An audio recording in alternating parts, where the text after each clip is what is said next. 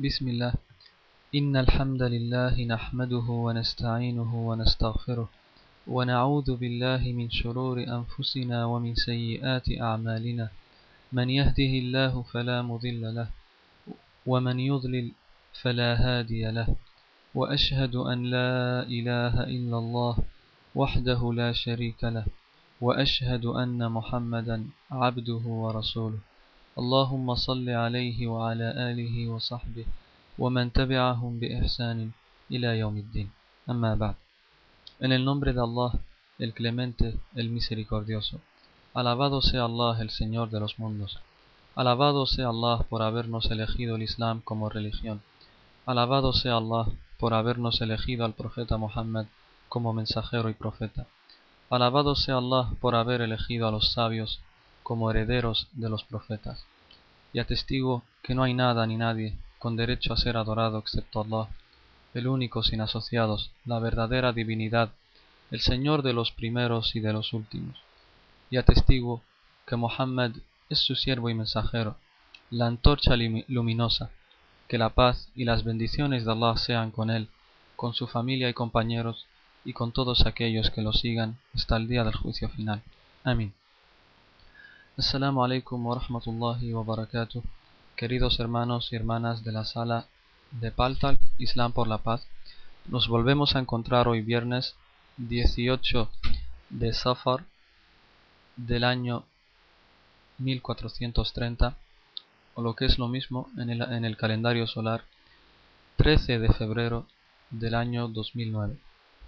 Antes de empezar con nuestra clase de hoy, que será sobre el tafsir de la sura Az-Zilzal o Ida Zulzilat, en español el gran terremoto, la sura número 99, eh, quiero abrir un paréntesis para advertir a mis hermanos y hermanas desde aquí sobre, sobre la fiesta pagana que tendrá lugar mañana, a la que, a la que se conoce como Día de San Valentín o Día de los Enamorados. Eh, tienen que saber, hermanos y hermanas, que esta fiesta es una fiesta pagana, como acabo de decir, la crearon los romanos idólatras.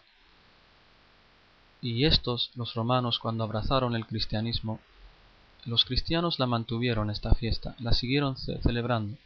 Los paganos romanos, ellos eh, tenían esta fiesta para demostrar un amor espiritual. Después los, los cristianos la cambiaron para así eh, pasarlo a un amor terrenal, a un amor entre un hombre y una mujer. Por tanto, como digo, es una fiesta pagana propia de los romanos que ni tiene que ver nada con el cristianismo. Ellos, los clérigos cristianos, en un primer momento, rechazaron celebrar esta fiesta, San Valentín, porque vieron que los jóvenes se corrompían. Pero vemos que en los últimos años han vuelto otra vez a permitir que se celebre esta fiesta y ahora con más se expande con más fuerza. Por eso vi necesario advertir a mis hermanos y hermanas hoy en esta clase para que estemos atentos sobre el peligro, la gravedad de celebrar esta fiesta a la que llaman esta fiesta pagana a la que llaman San Valentín o Día de los Enamorados. Tienen que saber, hermanos y hermanas, que el objetivo detrás de todo esto, ellos no pretenden al amor puro en sí, al contrario, ellos quieren que se siga expandiendo la corrupción en la tierra, que la gente tenga novios y novias, y tal como sabemos, es un día en el que se mantienen relaciones sexuales sin límites, en donde se mantienen alcohol, se sale por la noche, etcétera, etcétera, etcétera. En nombre de la libertad pretenden permitir, permitir todo tipo de corrupciones. Y en el Islam, el Islam va en contra de todo tipo de corrupción y de que se expandan todas estas cosas. En el Islam, queridos hermanos, no necesitamos de un día en especial para expresar los sentimientos hacia, nuestra esposa. El buen musulmán expresa su amor a su esposa a lo largo de todo el año. No existe, tienen que saber que no existe religión alguna sobre la tierra que inste y fomente el amor entre su gente como el Islam, tal como nos cuentan muchos hadices auténticos. Por ejemplo, dice el profeta sallallahu alaihi wasallam en un hadith auténtico: Si alguno de ustedes ama a su hermano, que se lo diga, tiene que, que comunicárselo. Dice otro hadith auténtico, no entraréis al paraíso hasta que creáis, y no creeréis hasta que os améis, etcétera, etcétera, etcétera. El amor en el Islam, hermanos y hermanas, es más general, más completo y va más allá como para restringirlo a una sola situación, tal como hacen ellos, que solo lo restringen al amor que pueda haber entre un hombre y una mujer. En el Islam existe el amor a Allah, el amor a su profeta, el amor a los sahaba, el amor a los sabios, el amor a los piadosos, el amor al Islam, el amor a morir defendiendo el Islam, etcétera, etcétera, etcétera.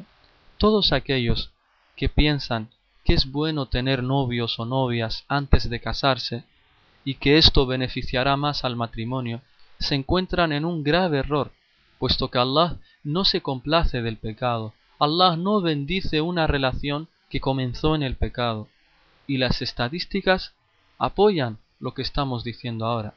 En, en las estadísticas vemos que las relaciones de noviazgo que acaban en matrimonio, el 88% de ellas fracasan o terminan en divorcio.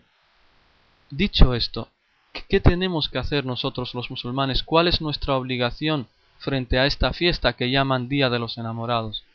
Es haram, está prohibido, es gravísimo para un musulmán celebrar fiestas que no son de los musulmanes, ya sean incrédulos, cristianos, judíos, ateos, lo que sea.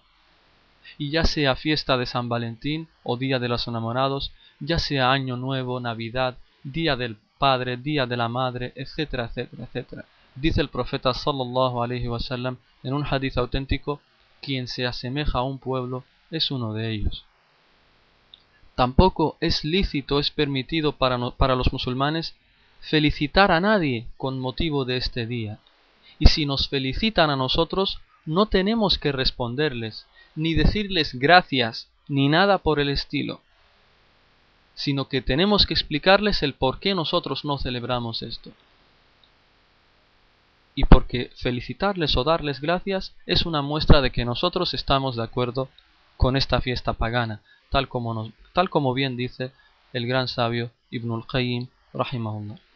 Tampoco es permitido que los musulmanes vendan regalos para el día de San Valentín o día de, los enamorados. No es lícito que los musulmanes que se dediquen al comercio vendan regalos para el día de San Valentín, ya sea flores, tarjetas o todas las cosas por el estilo. Ni tampoco es permitido que los musulmanes aceptemos regalos con motivo del día de San Valentín, porque hacerlo es señal de que uno está de acuerdo con esta fiesta incrédula y pagana. Tened cuidado con aceptar regalos, sobre todo las chicas, las musulmanas, tened cuidado. En esta fiesta vemos que algunos musulmanes, que Allah les guíe, han caído y los ves a ellos comprar flores, ves a algunas chicas musulmanas vestir de rojo en estas, en estas fiestas, ves que incluso dan dinero para esto, para las flores y las ropas, siendo que en las sociedades musulmanas hay gente que se muere de hambre, que no tiene qué comer, pero ellos, ellos nada, ellos contentos, alegres, comprando florecitas, tarjetitas y ropas para celebrar supuestamente el día del amor. Que Allah les guíe, al contrario, es el día de la incredulidad, el día de la idolatría. Dicho esto, pasamos a nuestra clase de hoy, que es el tefsir de la sura Zilzal o Ida Zulzilat, en español el gran terremoto, la número 99. Antes de empezar eh, con el tefsir de esta sura, vamos a escucharla en árabe que dice y después la traduciremos inshallah al español. La sura en árabe recitada dice así.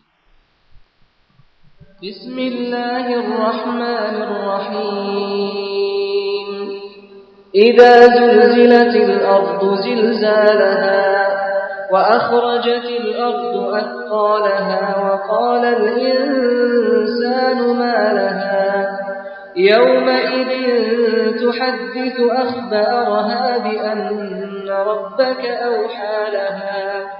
يومئذ يصدر الناس أشتاتا ليروا أعمالهم. فمن يعمل مثقال ذرة خيرا يره. ومن يعمل مثقال ذرة شرا يره. En español,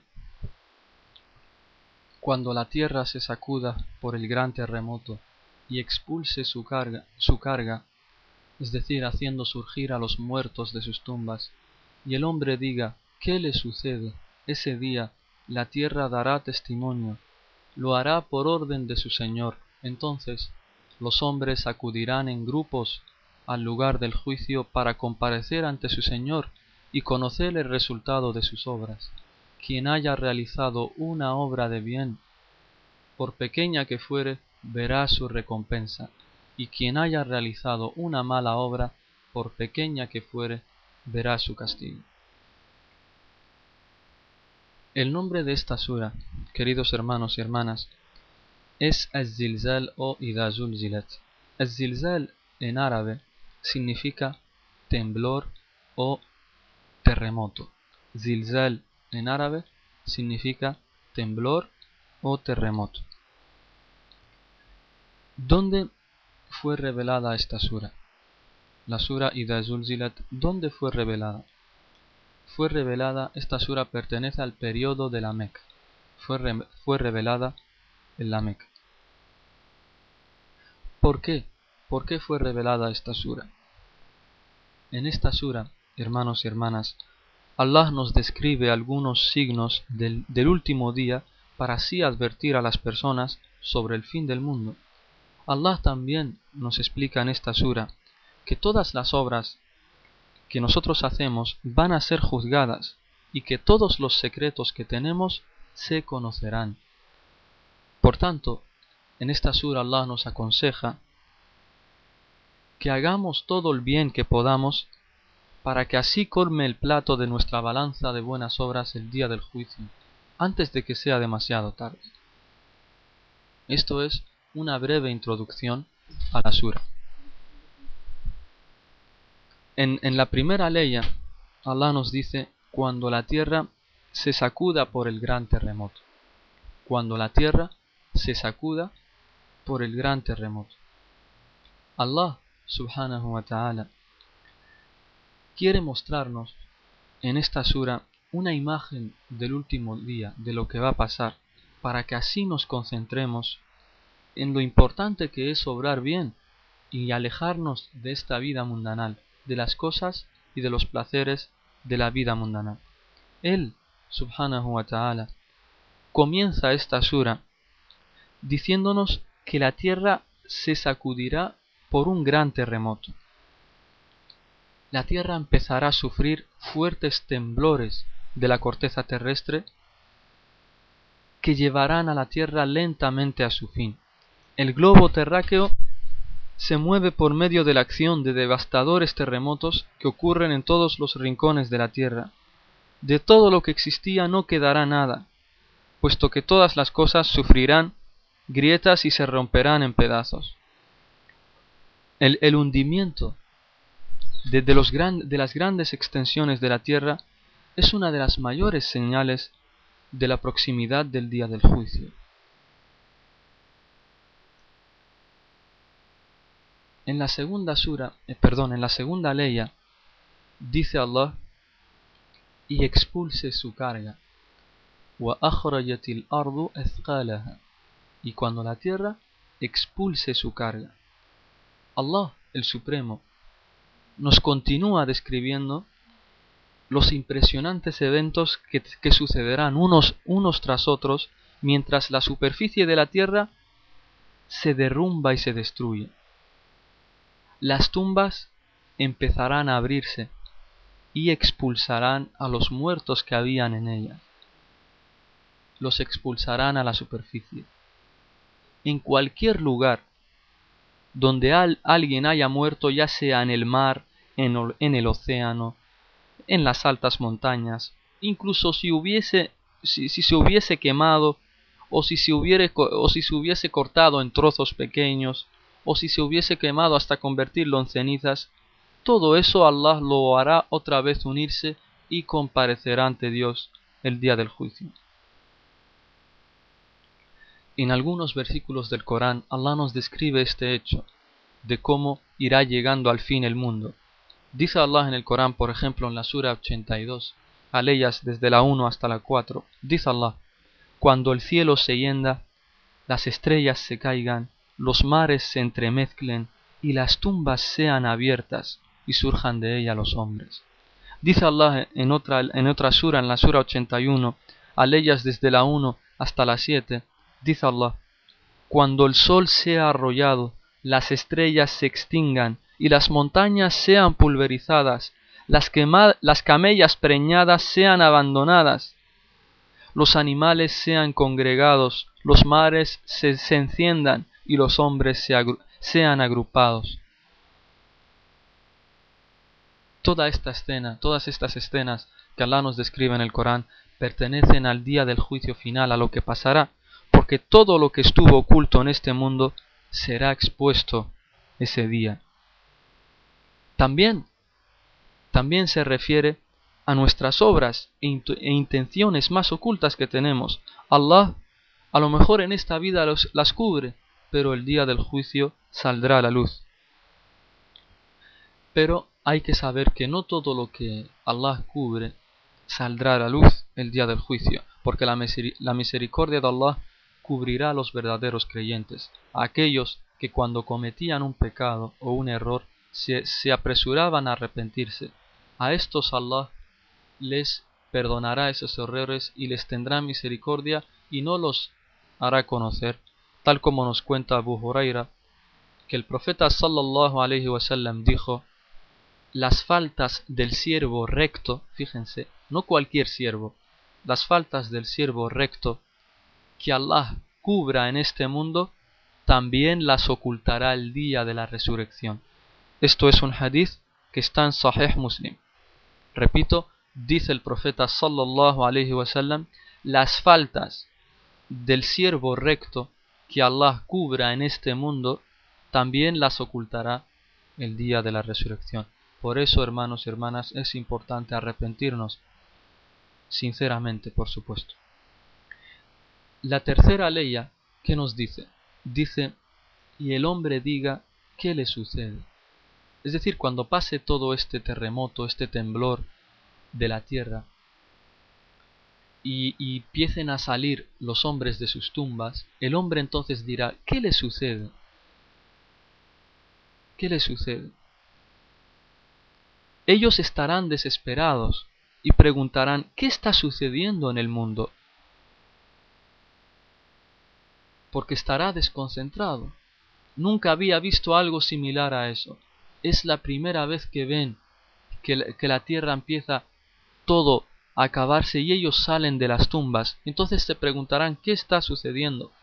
Y tienen que saber, hermanos y hermanas, que la gente, la última gente que quedará sobre la tierra antes de que llegue a su fin, serán los más corruptos, los más malos de la tierra tal como nos cuenta el profeta sallallahu alaihi wasallam en un hadith que está en Sahih Muslim, dice el profeta, la última hora no llegará hasta que quede sobre la tierra solo lo peor de la humanidad.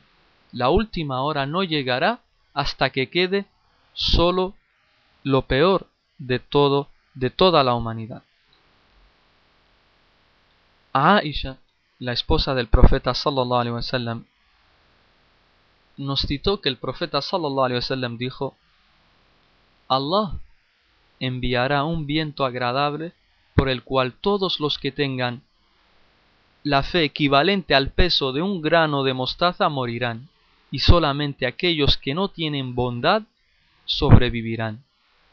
Entonces ellos volverán a las religiones paganas de sus ancestros. Por tanto, este es un hadith, perdón, que está en Sahih Muslim también, por tanto, con estos dos hadices nos queda claro que la última hora llegará sobre la peor gente de la humanidad. A la gente que, que tuviere el peso, de el peso de un grano de mostaza, esos Allah les enviará un, fuerte, un viento y morirán. Y solamente se quedarán los malos, los corruptos, los criminales. Y ellos, tal como nos dice el profeta, volverán otra vez a la idolatría, volverán otra vez a adorar ídolos.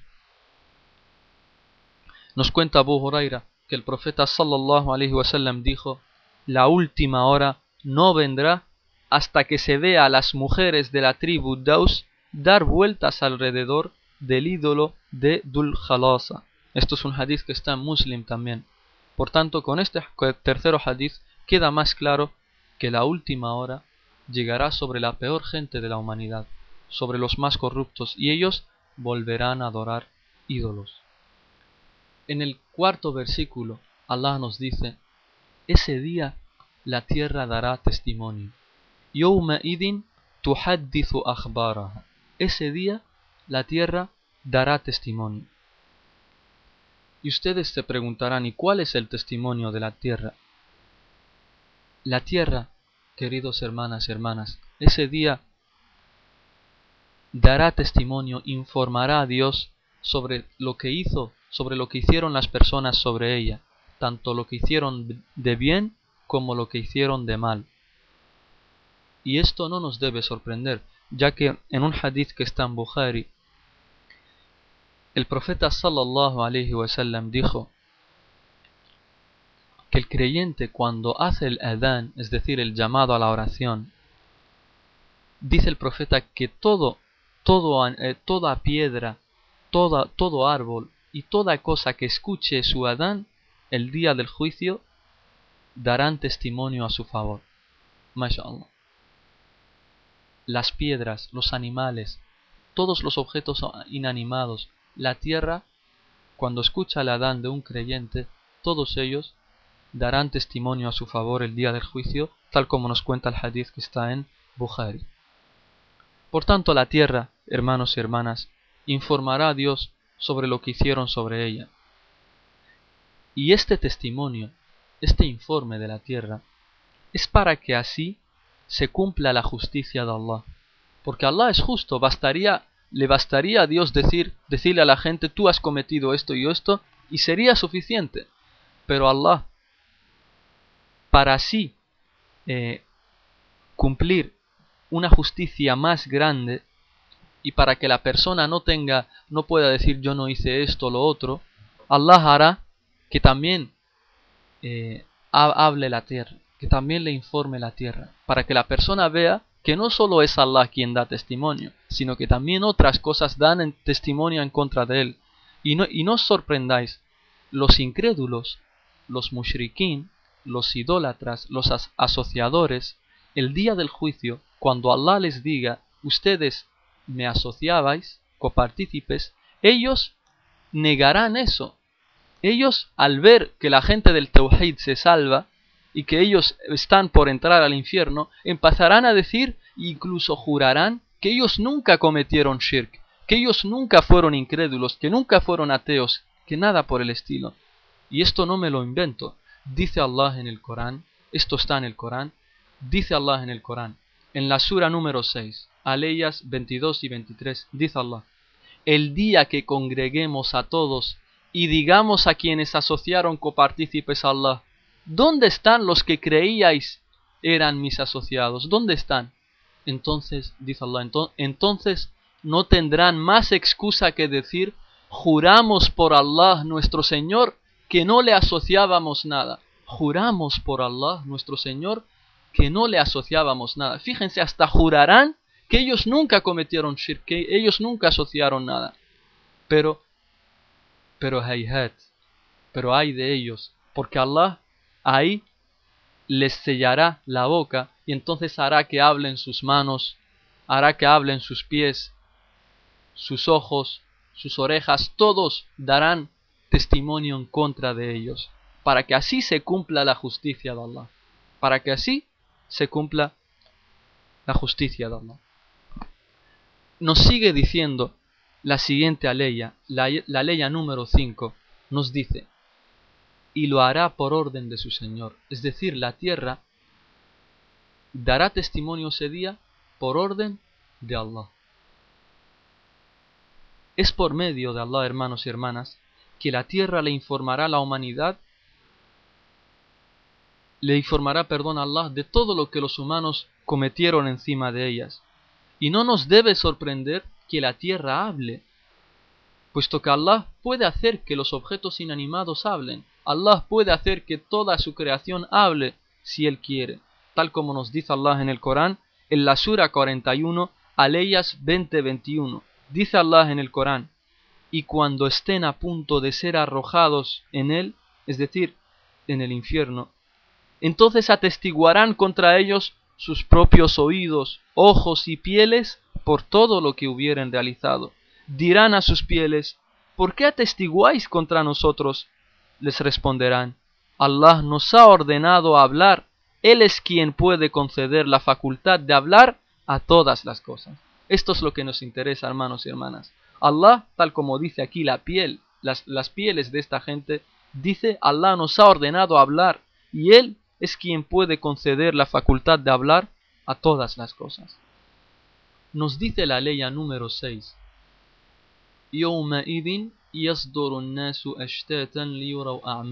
En español, entonces, ese día, los hombres acudirán en grupos para comparecer ante su Señor y conocer el resultado de sus obras. Cuando cuando los seres humanos eh, salgamos de nuestras tumbas, no nos reconoceremos unos a otros. Es decir, los lazos de parentesco que había en este mundo se, se romperán y cada uno se preocupará por sí mismo. Allah lo describió en el Corán este hecho. Dice Allah en el Corán en la Sura 80, Aleyas 34 a la 37, dice Allah, el hombre huirá de su propio hermano de su madre y de su padre, de su esposa y de sus hijos. Ese día todos estarán preocupados por sí mismos. Imagínense los errores de este día, queridos hermanas. Huirás de tu madre, de tu padre, de tus hermanos, de tu hijo, de tu esposo, de todos. Solo te preocuparás por ti mismo, nada más. Por eso es importante obrar en esta vida antes de que sea demasiado tarde, porque ahí, ahí tú solo serás tú y tus obras, nada más. Todos escaparán de ti. Allah hará que todos se enfrenten con las obras que hicieron en sus vidas para que así sea su juicio, para que así su juicio sea indiscutible y prevalezca la justicia, la justicia de Allah. Y Él, subhanahu wa ta'ala, el Todopoderoso, nos dice en el Corán, en la Sura 17, Aleyas 14, 15, dice Allah, se les dirá, lee tu libro, pues hoy te será suficiente leer el registro de tus obras para saber cuál será tu destino. Y dice ahora la ley número 7. Quien haya realizado una obra de bien, por pequeña que fuere, verá su recompensa.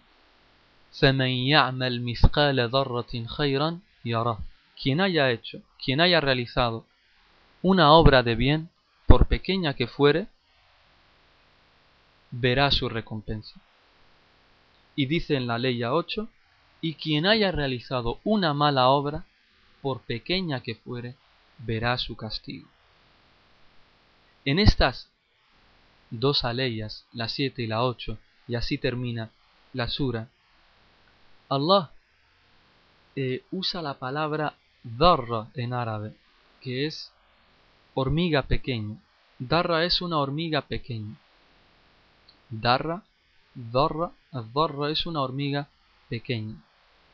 Y, aquí quiero abrir un paréntesis porque algunos hermanos, que Allah nos perdone a nosotros y a ellos, eh, interpretan que Darra es átomo. Dicen que Darra es átomo. Vemos que en algunas traducciones pone y quien haya realizado el peso de un átomo de bien verá su recompensa. Pero les decimos que es un error en decir átomo, porque darra en árabe es hormiga pequeña.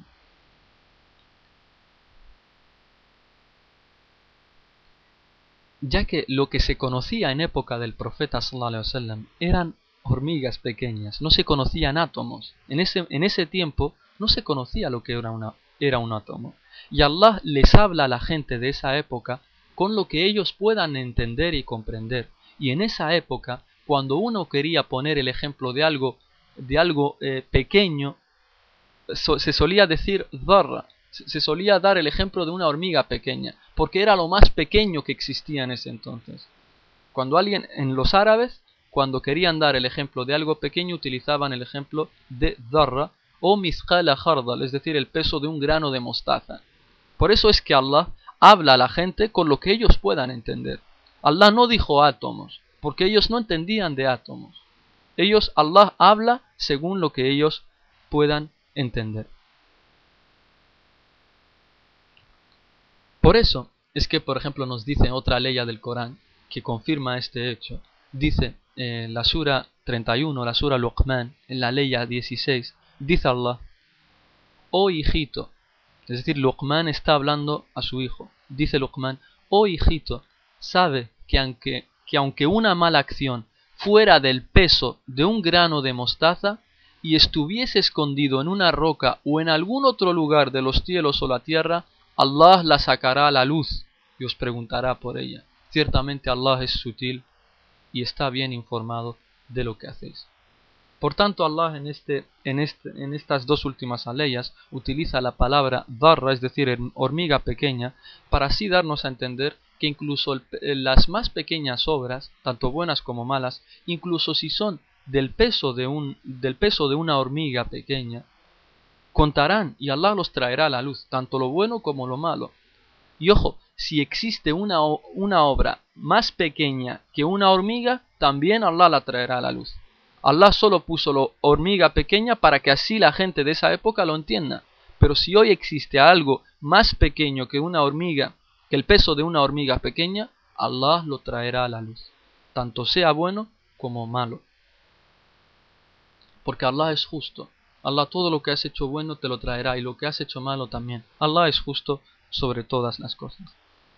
Y con esto decía, antes, eh, abriendo el paréntesis de la, de la es decir, hormiga pequeña, Allah nos cuenta en estos últimos versículos que no debemos menospreciar ninguna obra, buena o, buena o pequeña, sino que por el contrario debemos procurar hacer todo el bien que podamos, puesto que ninguna obra, hermanos y hermanos, se perderá ni será olvidada. El profeta sallallahu alayhi wasallam nos dice en, un hadith que está en Sahih Muslim, nos dice, no desprecien ninguna forma de hacer el bien, no desprecien ninguna forma de hacer el bien, hacedlo aunque sea recibir a tu hermano con una sonrisa. Fíjense, sonreírle a tu, eh, sonreír con tu hermano cuando lo veas, sonreírle en la cara, eso es una obra de bien. Simplemente eso, algo tan Tan simple como eso. Una sonrisa en la cara de tu hermano es, es algo bueno en el Islam. Y tendrás su recompensa, inshallah, el día del juicio. Tal como nos cuenta en este hadith nuestro amado profeta Muhammad sallallahu alaihi wasallam. Por tanto, toda oportunidad para indicar, animar, exhortar, hacer una obra buena, deberá utilizarse. El musulmán tiene que llamar a los otros a hacer obras buenas, para que así tengamos la recompensa de todos aquellos que nos siguen en esa, en esa obra. Dice el profeta sallallahu alaihi wasallam en un hadith relatado por Abu Huraira y que está en Sahih Muslim, dice el profeta, quien indique una buena obra recibirá la misma recompensa que quien la realice. Repito, dice el profeta sallallahu alaihi wasallam, quien indique, quien anime, quien fomente realizar una buena obra, recibirá la misma persona de la que, de, la que la persona que lo hizo.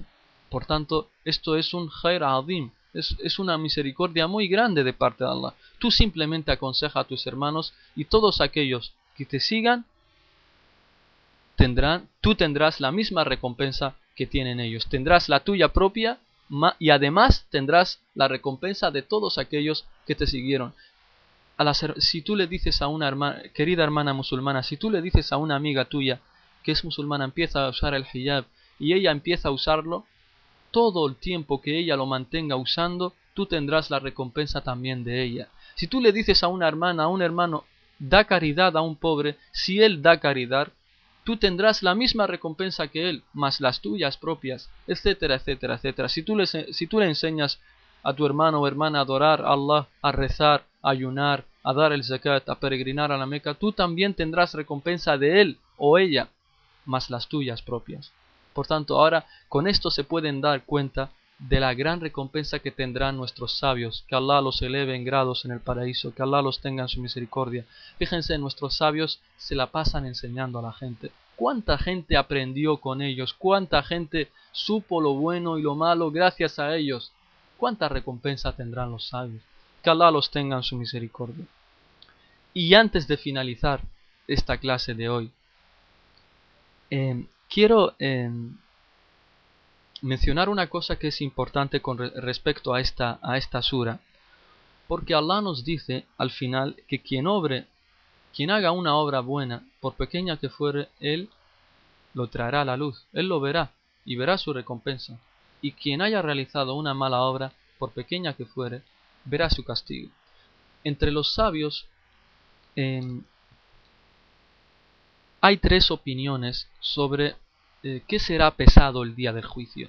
¿Qué será pesado el día del juicio? Hay un grupo de sabios, esto es importante que lo sepan, hay un grupo de sabios que dicen que lo que se pesará en el día del juicio son las acciones, al-amal, las acciones. Esta es la primera opinión. Hay una segunda opinión de un grupo de sabios que dice que lo que se pesará el día del juicio son los registros, as-sa'ahif, al-amal, los registros. Y hay una tercera opinión de un grupo de sabios que dice que no, que lo que se pesará el día del juicio es a la persona en sí misma, que la persona en sí misma se la pondrá, se la pesará. Por tanto, vemos que hay tres opiniones. Repito, un grupo de sabios dice que lo que se pesará en el día del juicio son las acciones. Otro grupo dice que no, que lo que se separa, se, pesará, perdón, que lo que se pesará, pesará son los registros y hay un tercer grupo que dice que lo que se pesará es a la persona en sí misma. Y, y los tres grupos tienen pruebas. Los tres grupos tienen pruebas que están en el Corán o en la Sunna. Y mencionar las pruebas de cada grupo nos llevará mucho tiempo. Basta con decirles que ellos tienen pruebas y están fundamentadas tanto en el Corán como en la Sunna y como decía, nos va, a tomar mucho tiempo mencionar cada grupo y sus pruebas. Yo voy a decir la conclusión a la que llegó el Sheikh Ibn Uthaymin, rahimahullah, el gran sabio, eh, sobre eh, esta divergencia de opinión. Y dijo que nosotros tomamos la primera opinión. El principio básico es la primera opinión, es decir, que lo que se pesará en el día del juicio son las acciones, nuestras acciones. Se pesará en una balanza las acciones buenas y en el otro plato se pondrán las acciones malas. Y la que pese más, ese será tu destino, bien el paraíso o bien el infierno. Por tanto, el principio básico, según el Sheikh Ibn Uthaymin, es que se, se pesarán las acciones. Pero, dice el Sheikh, pero puede haber, puede que haya otras, otras personas que se les pesará sus registros y otras personas que se le pesarán, eh, que se pasarán ellas mismas a la persona en sí misma. Por tanto, repito, para que se quede bien claro, para que quede bien claro, el principio básico es que lo que se pesará serán las acciones. Pero puede que haya otras personas que se pesarán ellas mismas o que se les pesará sus registros. Por ejemplo, que para, para que vean que habrá gente que incluso ellas mismas serán pesadas, dice el profeta sallallahu alaihi wasallam en un hadith eh, sobre Abdullah ibn Mas'ud. Abdullah ibn Mas'ud, el, anhu, el compañero del profeta sallallahu alaihi wasallam, era delgado. Y él sallallahu alaihi wasallam dijo que las piernas de Abdullah ibn Mas'ud pesarán en la balanza al día del juicio y, tendrán más peso que la montaña de Uhud. Fíjense, él era delgado Abdullah ibn Mas'ud. Tenía unas piernas delgadas. Aún así el profeta sallallahu dijo que sus piernas el día del juicio en la balanza pesarán más que la montaña de Uhud. La montaña de Uhud es una gran montaña que está en Medina. Y alguien nos puede preguntar ahora, entonces, según lo que usted está diciendo, alumno, la persona que tiene mucho peso, es decir, el que es gordo, en la balanza pesará mucho. Si se le pesa a él mismo, pesará mucho. Les decimos que no, porque ahí el peso no es el peso físico, el peso es el peso de tus acciones, lo que hayas hecho, tal como nos cuenta el profeta sallallahu alaihi wasallam en un hadith que está en Bukhari, es un hadith auténtico y que está en Muslim también. Dice el profeta sallallahu el día del juicio se traerá a una persona gorda con peso y no, y no pesará ante Allah ni, el, ni, lo que pesa el ala de un mosquito. Ante Allah no tendrá el peso, no llegará ni al peso del ala de un mosquito. Él físicamente es gordo, tiene peso, pero ante Allah, dice el profeta, no pesará ni lo que pesa el ala de un mosquito. Solo una ala de un mosquito no pesará esta persona. Por tanto, eh, lo, que, lo que Allah pesará es lo que vale una persona, lo que ha hecho una persona. No pesará el peso físico, lo que tú vales, lo que tú pesas físicamente. Y con, y con esto vemos que esta sura es, nos previene, nos advierte de que va a venir un día del juicio en que la tierra se romperá, en donde la gente saldrá de sus tumbas para así ser juzgados y que nada quedará oculto y que incluso el peso de una hormiga pequeña de obra buena obra mala, uno la verá, uno lo verá ese día. Y pedimos a Allah que haga que terminemos nuestras vidas con felicidad, siendo piadosos y teniendo la victoria el día del juicio final. Amén. Le pedimos a Allah que nos perdone nuestros pecados, tanto los que hacemos públicamente como los privados. Le pedimos a Allah que nos otorgue la sincera devoción, el ikhlas, le pedimos a Allah que nuestra única preocupación sea complacerle a Él, adorarle a Él, que no nos importe si alguien nos halaga o si alguien nos humilla, que nuestra única preocupación sea complacerle a Él solamente. Le pedimos a Allah que, nos otorgue amarle, amar a su profeta, amar a los sabios y amar a quien nos aman. Oh Allah, ama a quienes nos aman. Oh Allah, ama a quienes nos aman por tu causa. Oh Allah, a toda persona que esté pasando dificultad, en esta vida, oh Allah, alivia su dificultad, facilítale las cosas. Oh Allah, toda persona que esté por casarse, oh Allah, bendice su matrimonio. Oh Allah, todos los hermanos y hermanas que estén en exámenes, en época de exámenes, oh Allah, facilítales sus exámenes y permíteles aprobar. Oh Allah, haz que, nuestras madres y nuestros padres sean la dulzura de nuestros ojos. Oh Allah, haz que nuestros hijos y nuestras esposas sean la dulzura de nuestros ojos. Oh Allah, tenles misericordia a, a, nuestras madres, tal como ellas nos, nos, educaron siendo niños. Oh Allah, tenles misericordia, dales el paraíso. Oh Allah, todo error que hayamos podido cometer con nuestros padres, oh Allah, perdónanos. Oh Allah, perdónanos. Oh Allah, tenles misericordia a nuestros padres, tal como ellos la tuvieron con nosotros cuando fuimos, cuando fuimos niños. وآخر دعوانا أن الحمد لله رب العالمين وصلى اللهم على نبينا محمد وعلى آله وصحبه أجمعين